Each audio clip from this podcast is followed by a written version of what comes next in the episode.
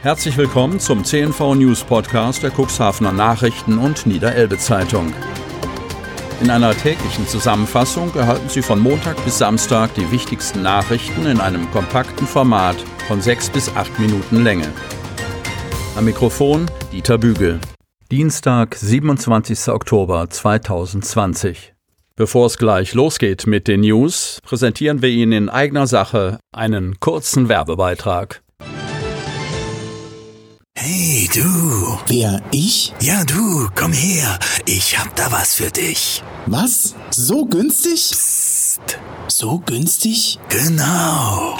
Die besten Deals finden vor Ort statt. Exklusive Rabattangebote für Cuxhaven und umzu. Auf deinem Smartphone immer dabei. Jetzt neu. deich-deals.de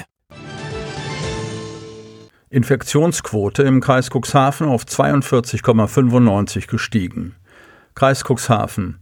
42 bestätigte Neuinfektionen von Sonnabend bis Montag hat der Landkreis Cuxhaven gemeldet. Damit stieg die Zahl aller Infektionen im Kreis auf 580. 85 Neuinfektionen gab es in den vergangenen sieben Tagen. Die Infektionsquote pro 100.000 Einwohner schnellte auf den Wert von 42,95 nach oben.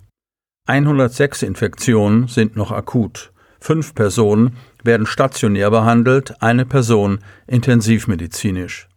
Die meisten Neuinfektionen gab es über das Wochenende in der Samtgemeinde Landhadeln mit 15, gefolgt von der Stadt Cuxhaven mit 8.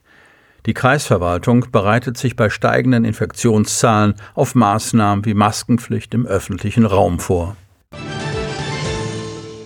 Das Ziel lautet, dem regionalen Lockdown vorbeugen. Kreis Cuxhaven. Angesichts steigender Infektionszahlen im Cuxland wollen Kreis- und Gemeindeverwaltungen über neue Maßnahmen verhandeln. Im Laufe des zurückliegenden Wochenendes ist die Zahl der im Cuxhavener Kreisgebiet registrierten Corona-Infektionen offenbar merklich in die Höhe geschnellt. Ich gehe davon aus, dass die Zahlen den Inzidenzwert Orange deutlich übersteigen, sagte Landrat Kai-Uwe Bielefeld. Die kritische Marke von 35 Neuinfektionen auf 100.000 Einwohner in den vergangenen sieben Tagen gerechnet, ist inzwischen deutlich überschritten worden. Gemäß der geltenden Corona-Verordnung des Landes Niedersachsen müssen Restaurants, Kneipen und andere gastronomische Betriebe in diesem Fall mit einer Sperrstundenregelung rechnen, die sie zwingt, ihre Lokale um 23 Uhr zu schließen. Ein Thema werden könnte ferner das Tragen einer Mund-Nasen-Bedeckung an bestimmten öffentlichen Plätzen, auch unter freiem Himmel. Maßnahmen dürften allerdings nicht nach Gefühl und Wellenschlag ergriffen werden. Sie müssen auch zielführend sein, hieß es aus dem Kreishaus, wo die Fäden des regionalen Corona-Managements zusammenlaufen. Unser Ziel muss es sein, einem regionalen Lockdown vorzubeugen, betonte Uwe Santja. Es gelten eine Balance zu finden zwischen Gesundheitsschutz, dem Anspruch auf persönliche Freiheiten und den Belangen der Wirtschaft. Dabei müssen wir darüber reden, wo die Infektionsherde liegen, sagte Santja, der auch mit einer positiven Nachricht aufwarten konnte. Die Situation in den lokalen Pflegeheimen ist offenbar stabil. Präventionsmaßnahmen des Personals zeigen anscheinend Wirkung und konnten bis dato neue Corona-Infektionen verhindern. Oberbürgermeister Uwe Santja richtete vor dem Hintergrund der aktuellen Entwicklung in einem Statement folgenden Appell an die Bevölkerung. In Deutschland und damit auch in Cuxhaven gehen die Fallzahlen der Personen, die sich mit Covid-19 infiziert haben, nach oben. Wir haben in Cuxhaven in den letzten Monaten ganz gute Erfahrungen damit gemacht, dass wir an dem Dreiklang festgehalten haben, der da heißt, Gesundheit geht vor, aber auch das Freiheitsgefühl muss so wenig wie möglich eingeschränkt werden und die Wirtschaft muss stabil bleiben. Es ist für uns so wichtig, dass wir einen weiteren Lockdown verhindern. Und es ist aber auch wichtig, dass jede und jeder verantwortlich ist für sich und für andere. Und bei all dem, was wir wissen, ist es heute so, dass besonders im privaten Bereich die Ansteckungsgefahr hoch ist. Und deshalb appelliere ich eben an uns alle, auch an mich selber, dass wir uns im häuslichen Bereich, im privaten Bereich an die Regeln halten, die da sind, Abstand einhalten, Mund-Nasenschutz tragen, gut lüften und immer wieder auch die Hygiene im Sinne des Händewaschens einhalten. Lassen Sie uns das gemeinsam machen. Ich bin davon überzeugt, dass wir dann gute Chancen haben, durch diese Pandemie zu kommen. Mitarbeiterin der Carpio-Klinik positiv getestet. Otterndorf. Am Sonnabend, 24. Oktober, sei eine Mitarbeiterin im Carpio-Krankenhaus Landhadeln positiv auf Corona getestet worden. Sie werde bis Anfang November in Quarantäne bleiben. Klinikverwaltungschefin Ulrike Kömke teilt dazu mit, die Mitarbeiterin habe sich bereits frühzeitig mit milder Symptomatik testen lassen. Es sei unwahrscheinlich, dass es durch sie zu einer Ausbreitung in der Klinik gekommen sei. Alle Personen, die seit Dienstag dieser Woche nach den geltenden RKI-Richtlinien unter Einhaltung obiger Schutzmaßnahmen einen Kontakt zu besagter Mitarbeiterin hatten, werden von der Klinikleitung oder dem Gesundheitsamt kontaktiert und durch das bundesweit einheitliche Vorgehen im Umgang mit einem Coronavirus-Infizierten geleitet, so Kömke. Bereits am Sonntagvormittag sei der Krisenstab der Klinik reaktiviert worden. Da auch die Infektionszahlen im Landkreis aktuell stark ansteigen, ist seit Montag, 26. Oktober, ein Besucherstopp für die Patientinnen und Patienten in der Klinik verhängt worden. Umweltminister Lies lehnt Scharhörn-Deponie ab.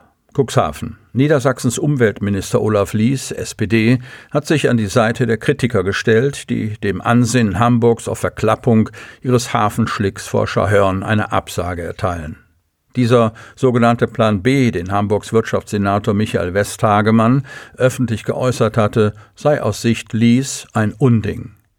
Das ist das Ergebnis eines Gesprächs, das ich am Sonnabend mit Umweltminister Lies geführt habe, erklärte Cuxhavens Oberbürgermeister Uwe Santja am Montag. Seitens der niedersächsischen Landesregierung würde eine Verklappung von Hafenschlick vor Schahörn abgelehnt. Die gleiche Position nehme die schleswig-holsteinische Landesregierung diesbezüglich ein, habe er erfahren, sagte Sandja. Natürlich versperre man sich nicht Gesprächen mit den Hamburgern, um eine Lösung für das Hafenstückproblem zu finden. Langfristig setze man aber auf ein norddeutsches Hafenkonzept, um die negativen Folgen der Elbvertiefung in den Griff zu bekommen. Darin sei er sich mit Lies einig. Der bisherige Alleingang der Hamburger in der Sache habe ihn verärgert und sei der Suche nach einer Alternative nicht dienlich gewesen, so Santja. Dennoch wolle er das Gespräch mit Westhagemann suchen, auch im Hinblick auf mögliche gemeinsame Wasserstoffprojekte. Sperrung des Hafenzubringers dauert bis einschließlich Donnerstag. Cuxhaven. Seit Montagmorgen ist die Neufelder Straße in Cuxhaven zwischen dem Kreisel und der Abzweigung zur Offshore-Basis gesperrt. In den frühen Morgenstunden begann dort die Arbeiten zur Sanierung der maroden Asphaltdecke. N-Ports hat als Auftraggeber versucht, die Sache so schnell wie möglich vor Winterbeginn über die Bühne zu bringen. Nach spätestens vier Tagen soll der Verkehr auf dem Hafenzubringer wieder rollen, hieß es.